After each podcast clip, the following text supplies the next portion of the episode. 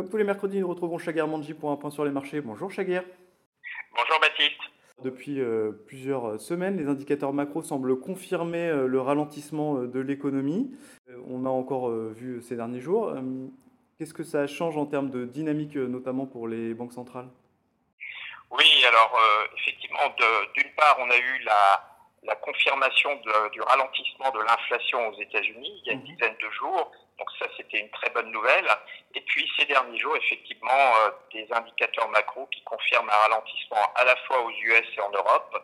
Et tout ça permet d'aller vers une confirmation de la fin du cycle de hausse des taux directeurs des banques centrales. Donc mhm. c'est vraiment une bonne nouvelle pour les marchés dans le court terme et je dirais même dans le moyen terme puisque la hausse des taux était l'élément le plus défavorable des marchés euh, ces derniers temps.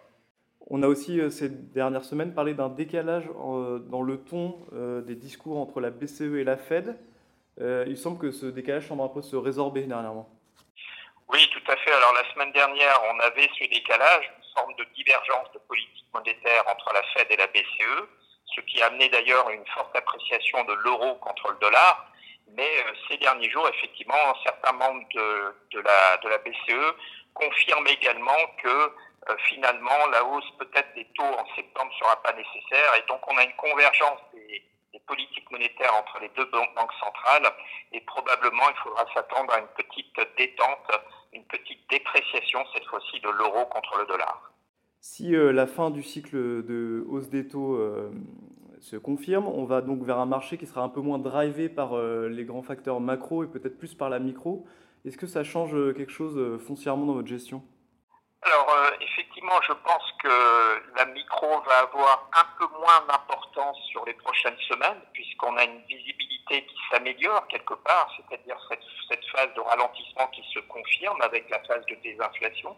Et donc les marchés vont être plus regardants sur la micro, à savoir quel est l'impact sur les marges des entreprises, quelles sont les entreprises qui arrivent à conserver un certain pricing power et d'autres pas. Donc euh, les marchés vont être effectivement plus drivés par la micro. Alors au niveau de la gestion, euh, je dirais que nous allons avoir une gestion euh, beaucoup plus par entreprise, par secteur, qu'une gestion plus, plus globale par exposition en zone géographique. Donc c'est ça qui va un peu changer d'ici à la fin de l'année. Alors au final, on retrouve un peu le scénario dont vous nous parlez depuis plusieurs semaines, voire plusieurs mois, avec du décalage, avec du retard, mais c'était un peu votre anticipation de début d'année. Oui, tout à fait. Notre scénario central se confirme. Effectivement, à chaque fois, il a été un peu décalé, mais je pense que ce scénario aujourd'hui est en train de se confirmer pour la fin de l'année, à savoir une détente sur les taux à long terme, donc conserver de la duration, en tout cas aux États-Unis en particulier, et puis euh, cette phase de ralentissement qui permettra euh, à l'ensemble des obligations corporate sur lesquelles nous sommes investis, en particulier les obligations corporate investment grade, mhm. qui vont également amener de la valeur dans les portefeuilles que, que nous gérons. Eh bien, merci beaucoup, Chaguer, pour ce point sur les marchés. Merci, Baptiste.